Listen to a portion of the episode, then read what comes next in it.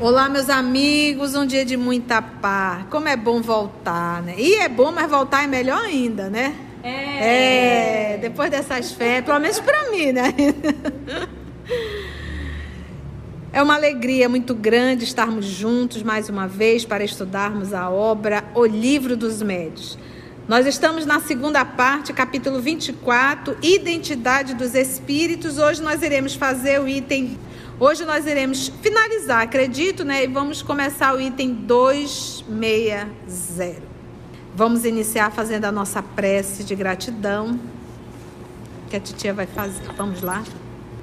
Divino amigo Jesus, amor de nossa vida, amigos espirituais aqui presentes.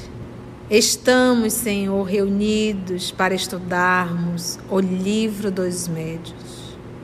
Esse intercâmbio com o mundo espiritual de forma responsável, lúcida, reconhecendo que o grande e maior propósito dessa doutrina é nos tornarmos seres humanos melhores.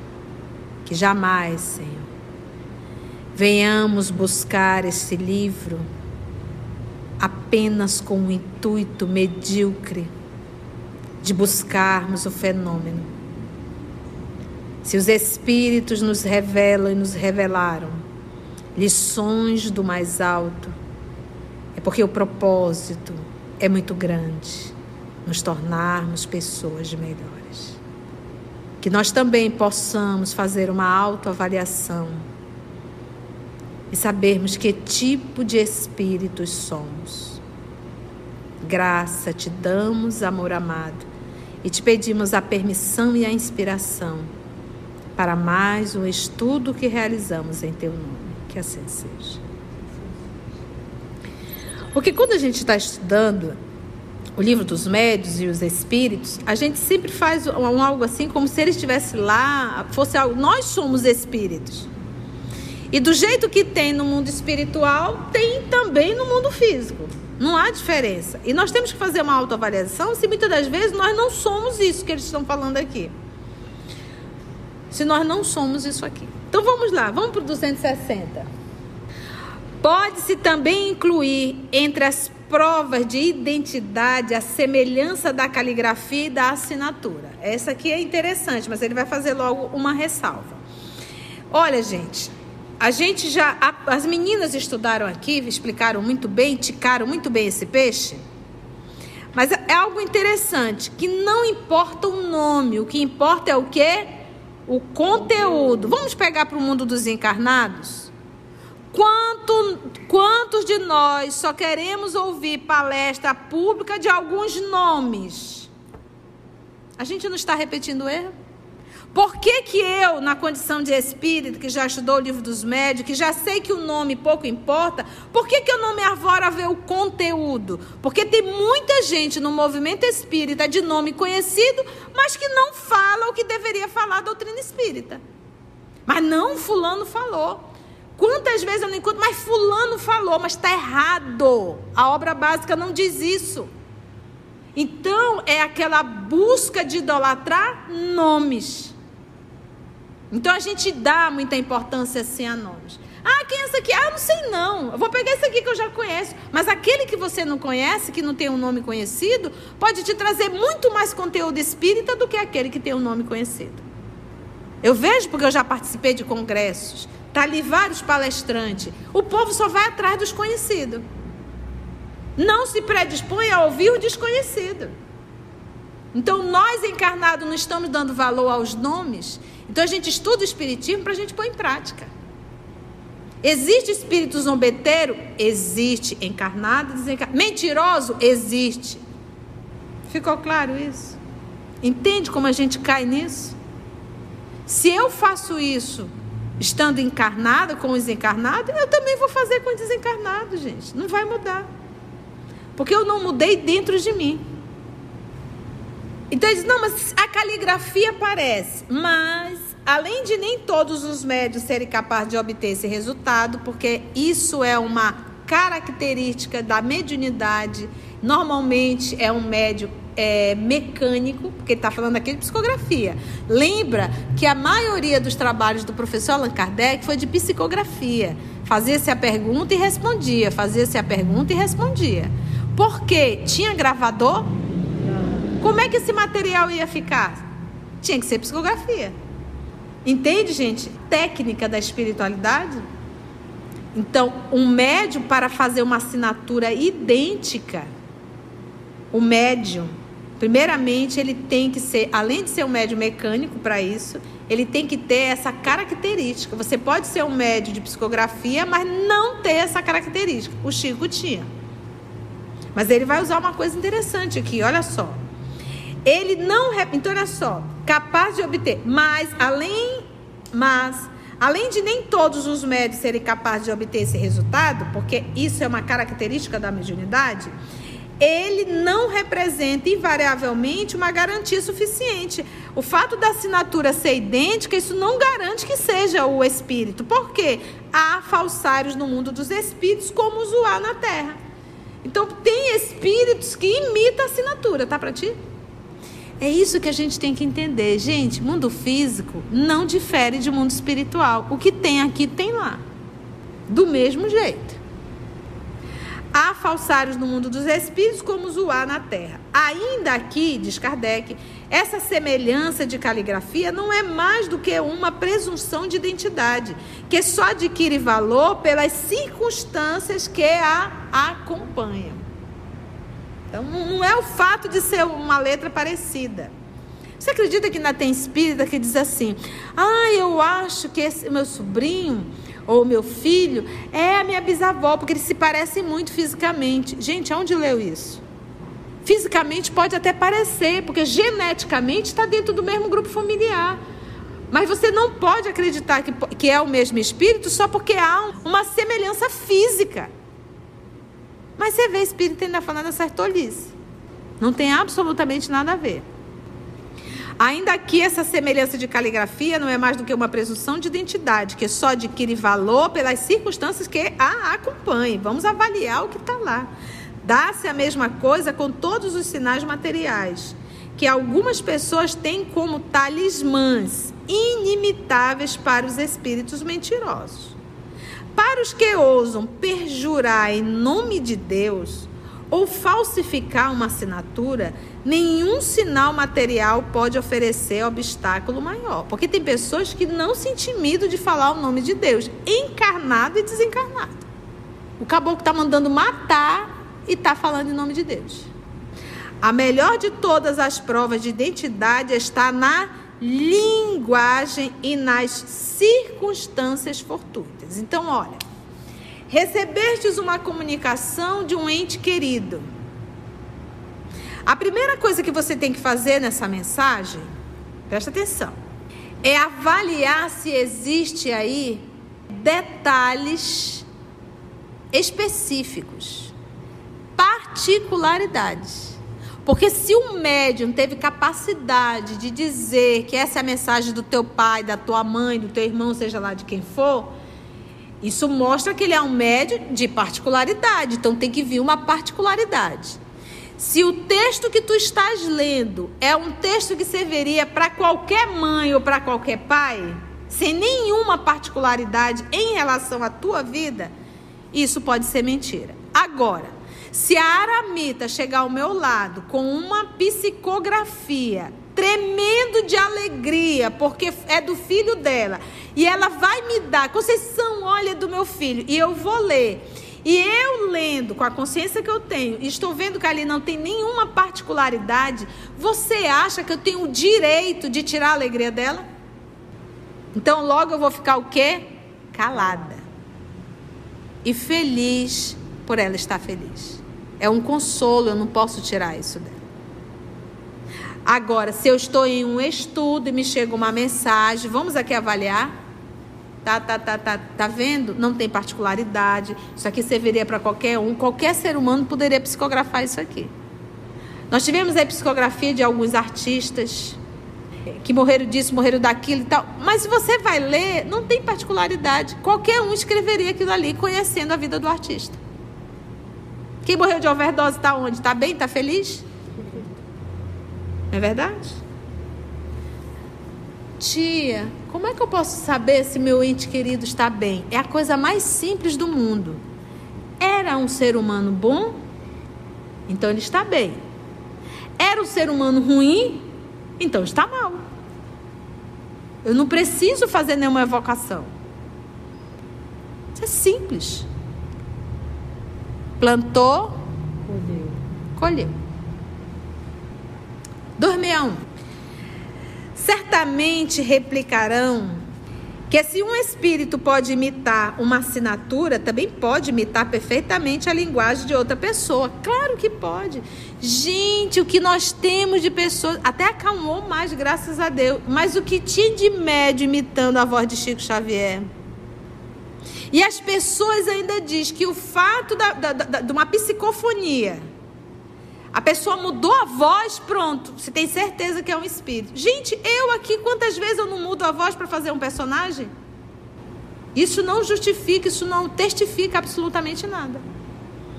E se eu conheço a forma de falar de Chico Xavier, é a coisa mais fácil é psicografar uma mensagem, usando a forminha dele. Porque quem conviveu conhece. Por que, que Kardec, quando ia fazer a evocação, ele pegava um médio que não tinha absolutamente nenhum conhecimento com o espírito que ele iria evocar? Para justamente não haver uma autossugestão. Uma autossugestão. Pode imitar perfeitamente a linguagem de outra pessoa. É verdade. É verdade. Me lembrei da Consuelo, é verdade. Tudo é verdade. Tudo é verdade. Temos visto alguns que tomavam afrontosamente o nome do Cristo. Basta você ler o Evangelho segundo o Espiritismo, lá no finalzinho, capítulo é, das comunicações apócrifas, você vai ver, tem uns lá assinados Jesus. Jesus. E para melhor enganarem, simulavam o estilo evangélico e esbanjavam à torta e à direita estas palavras bem conhecidas. Em verdade, em verdade vos digo. Aí você pega a, a introdução lá, o prefácio do livro Evangelho segundo o Espiritismo, quem assina é o Espírito de Verdade, vai ver lá se está lá, em verdade, em verdade vou dizer. Se você não conhecer um pouquinho do Antigo Testamento, você não dá nem conta de entender a quantidade de informação que tem lá. Porque ali ele cita a cultura judaica constantemente. Os termos. Quando, porém, mas por que, que ele cita? Gente, Jesus escolheu e veio no povo hebreu. Para que ou identificasse, ele usou esses termos. Quando, porém, se estuda o ditado em seu conjunto, assinou Jesus, mas vamos estudar no conjunto de mente aberta. Mente aberta é sem nenhum conceito pré-concebido. Que o primeiro ponto é você não ir com uma ideia pré-concebida. Vá para estudar. Porque se você já pega o texto, isso aqui não é Jesus, não. Não, vá lá, vamos avaliar o texto. De mente aberta, prescrutando o fundo das ideias, o alcance das expressões. E se vê em recomendações pueris e ridículas, ao lado de belas máximas de caridade, seria preciso estar, aí ele grifou, fascinado para se deixar enganar. Se deixar enganar. Porque o fascinado, ele se permite. Ele não consegue ver. Tá aqui o ridículo, tá bem aqui, olha, olha. Isso aqui, gente, não é Jesus. Não, foi, foi Jesus, tá aqui, ó. Ele assinou. Você tá com inveja de mim. Sim, certos aspectos formais de linguagem podem ser imitados, mas não o pensamento. Titia desencarnou. Aparece uma mensagem da titia, já começa para acabar. Isso aí é fácil enganar. Qualquer um pode escrever. A titia falava isso, é para acabar. Mas você tem que ver o pensamento, a ideia do texto. Você não, tem tudo a ver com a Conceição. Não, isso aqui não tem nada a ver com a tia. Jamais a ignorância. Porque o que a gente aprendeu nas obras de André Luiz? Tem alguns casos que o espírito desencarnado, recém-desencarnado, ele não tem condições de se comunicar.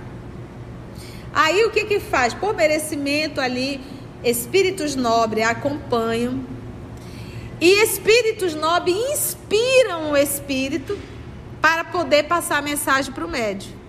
Já viram isso várias vezes nas obras? Para consolar a família. Porque o espírito em si não teria condição, o recém-desencarnado. Então, quem vai ouvir essa mensagem vai dizer: ah, isso aqui não é do fulano, não, isso aqui está muito superior para ele. Então, lembra disso, pode até não ser do fulano, mas esse tema, esse texto é maravilhoso, é um texto de consolo. Pode até não ser da cabecinha do humano, mas com certeza de um espírito nobre. Então, é quase um convite: esqueça nome. Eu gosto quando os espíritos dizem: o nome pouco nos importa. Avalie sim o conteúdo. Esqueça o nome pomposo das palestras. Busque sim o conteúdo. Os nomes pomposos, né? Para finalizar.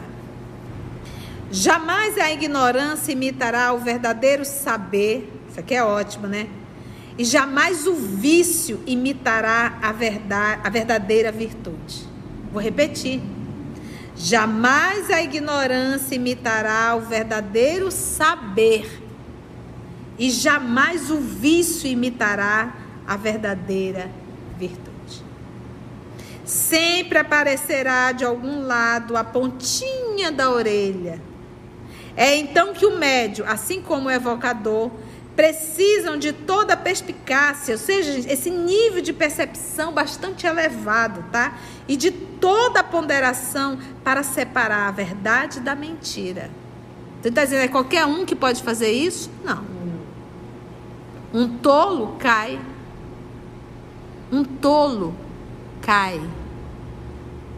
Cai nas mentiras devem convencer-se de que os espíritos perversos são capazes de todos os de todas as astúcias, de toda a esperteza e de que quanto mais elevado for o nome com que um espírito se apresente, tanto maior desconfiança deve inspirar. Alguma vez o espírito de verdade disse a Kardec de forma direta quem o era? Porque Kardec pergunta aqui em obra, lá em Obras Póstumas. Tu animar-te alguma personagem conhecida? Já te disse. Para esse momento, chama-me verdade. Já é o bastante. Deu um corte. Jesus não construiu o barco e foi embora tirar férias. Ele está mais perto do que a gente possa imaginar. Tomando conta de tudo chorando muitas vezes com as nossas atitudes. Mas Ele está bem perto. Quanto mais elevado for o nome com que um espírito se apresente, tanto maior desconfiança deve inspirar. Porque tu já sabe, esses espíritos superiores, eles têm a informação dos nomes que não importa, logo eles não se apresentam. Se você já pega uns de, falando o nome pomposo, isso já é motivo suficiente para te desconfiar. Mas a vaidade e o orgulho do médio é tão grande que ele se fascina e cai igual um trouxa. Mas cai porque não estudou seriamente o livro dos médios. Volto a repetir. Não se arvore a fazer trabalho mediúnico sem ter estudado o livro dos espíritos, não é ler estudar o livro dos Espíritos. O livro... Ah, tia, vai demorar muito, que demore 100 anos. Mas que você não venha se comprometer com um trabalho que você não tem preparo para isso.